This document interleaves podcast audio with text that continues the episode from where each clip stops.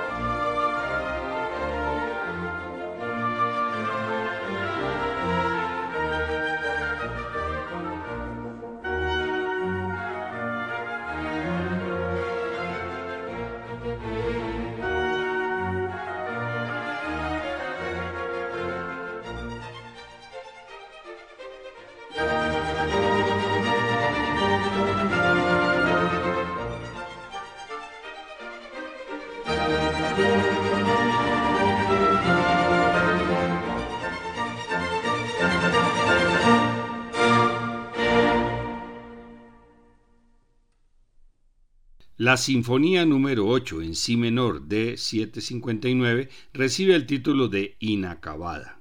En 1822, un año después de abandonar la séptima, Schubert realizó el esquema de la octava en partitura para piano. Lo termina y orquesta los dos primeros movimientos. Comienza el esquerzo, pero no lo concluye y no deja ninguna información sobre el allegro final. El misterio empieza cuando ofrece la mitad de la sinfonía, las dos partes terminadas, a la Sociedad Musical de Estiria, en Graz, para dar gracias por su nombramiento como socio de honor en el verano de 1823.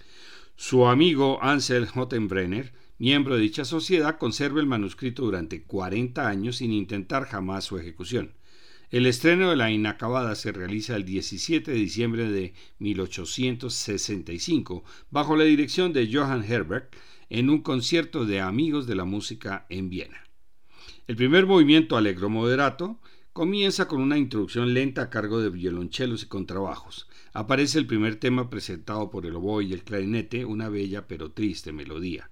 Con una transición instrumentada con trompas y fagotes se da paso al segundo tema, una especie de vals lento y tierno interpretado por los chelos y, y violentos acordes de la orquesta preparan la elaboración del tema hacia una mayor expresividad. Con un tutti comienza la repetición completa y el desarrollo inicia con una elaboración del tema serio utilizado en el comienzo, al que lleva por un recorrido hasta el clímax final en un momento de gran fuerza y tensión.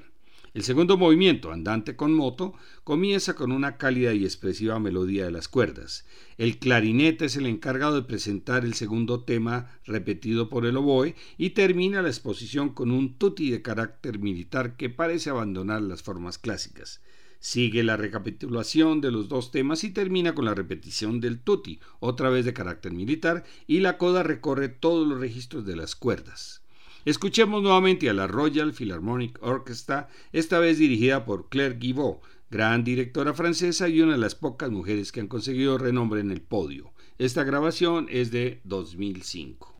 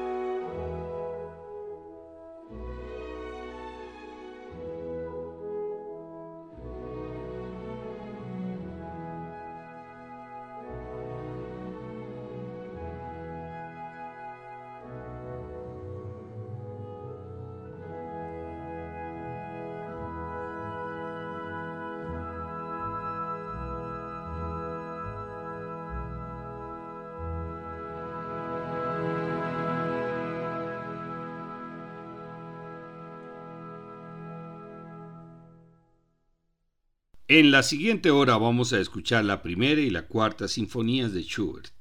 La sinfonía número 1 en re mayor de 82 fue compuesta en el otoño de 1813 en las residencias estudiantiles y fue estrenada por la orquesta de la escuela el 28 de octubre y dedicada al director en su cumpleaños. El propio Schubert dirigió la orquesta recibiendo grandes felicitaciones de sus compañeros y maestros. Su estilo sigue la tradición vienesa y cuando la escribió estaba muy familiarizado con las obras de Haydn, Mozart y Beethoven. La Sinfonía número 4 en Do menor de 417, titulada Trágica, fue empezada a comienzos del mes de abril de 1816 y terminada el 27 del mismo mes. El sobrenombre fue dado más tarde por el propio compositor sin saberse su justificación. Sus movimientos son allegro vivace, andante, minueto y Allegro Vivace final. Las dos sinfonías son interpretadas por la Orquesta de Cámara de Europa, dirigida por el maestro Claudio Abado. Todos estos programas están grabados en la página descubriendolamusica.co para que los puedan escuchar cuando quieran. Agradecemos su audiencia, buenas noches y felices sueños.